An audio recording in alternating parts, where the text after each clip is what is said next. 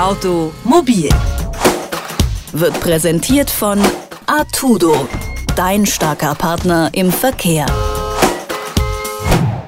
Es wird aber auch so langsam Zeit. Schon längst fahren autonome Autos über unsere Straßen, sie parken selbstständig ein oder bremsen in Gefahrensituationen ohne unser Zutun.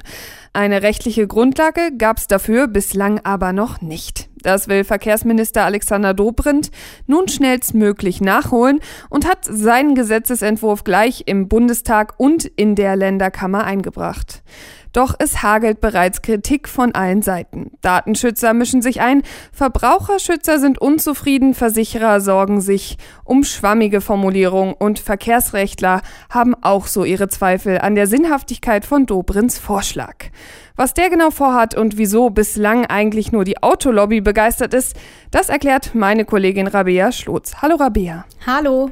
Erst kam ewig gar nichts, jetzt soll es dafür ganz schnell gehen. Was will Dobrindt in seinem Gesetzesentwurf denn durchbringen?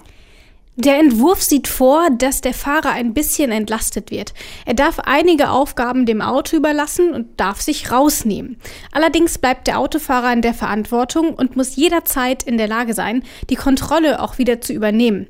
Zwar haften die Hersteller, wenn etwas unter dem Autopiloten geschieht, ansonsten bleibt das Gesetz aber recht schwammig, was die Verantwortung angeht. Bislang hat sich ja nur die Autolobby zufrieden geäußert. Von so ziemlich allen anderen Seiten, da gibt's ja Kritik. Fangen wir mal bei den Datenschützern an. Was sagen die denn? Die stürzen sich vor allem auf die geplante Blackbox. Wie beim Flugzeug soll nämlich so ein Datenschreiber in jedem autonomen Auto verbaut werden. Damit soll im Zweifel nachverfolgt werden, wer beim Unfall denn tatsächlich haftet, also die Hersteller oder eben doch der Autofahrer. Tatsächlich wird in Dobrins Gesetz aber nicht geklärt, welche Daten alles gespeichert werden dürfen. Das könnte natürlich Tor und Tür für die Datensammelei der Hersteller öffnen und genau davor sorgen sich die Datenschützer eben auch. Und ein weiterer Knackpunkt ist die Zeitspanne, für die die Daten gespeichert werden dürfen. Drei Jahre nämlich soll die Dauer sein, was halt viele für viel zu lang halten und auch deswegen hagelt es da Kritik. Auch die Verbraucherschützer haben diese Bedenken geäußert. Geben die ansonsten ihr Okay?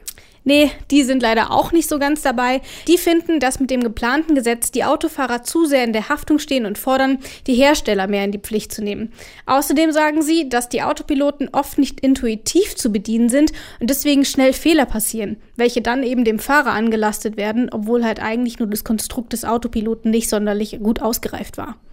Das finden die Versicherer hingegen gar nicht mal so schlecht. Da würden sie nämlich nichts dran ändern wollen, oder? Genau, denn die Haftungswege im Entwurf äh, sind soweit ganz gut, finden zumindest die Versicherer, wollen aber, dass äh, konkreter geregelt wird, wann denn wer tatsächlich haftet.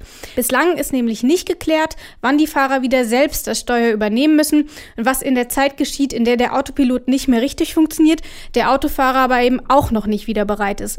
Denn man muss sich überlegen, wenn man nicht selber fährt, dann darf man so ein bisschen auf dem Handy daddeln oder darf eine Mail schreiben oder was auch immer. Bis man dann allerdings wieder eingreifen kann, dauert es nach einer Untersuchung 26 Sekunden. Was in der Zeit passieren soll, ist aber leider in dem Gesetzesentwurf gar nicht geregelt.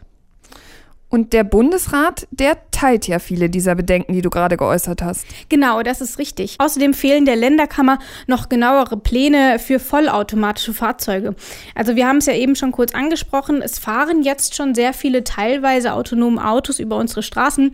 Wenn man jetzt nicht anfängt, schon Gesetzesgrundlagen für die zukünftige Generation an Autos zu entwickeln, also eben die Autos, die vollautonom fahren werden, dann hinken wir da ja wieder hinterher. Und da fehlt dem Bundesrat noch eine klare Linie, wie man mit vollautonomen Autos verfahren möchte. Verkehrsminister Alexander Dobrindt hat seinen Gesetzesentwurf für autonome Autos sowohl im Bundesrat als auch im Tag eingebracht. Was darin steht und was die Experten davon halten, das hat Automobilredakteurin Rabea Schlotz zusammengefasst. Vielen, vielen Dank. Gerne.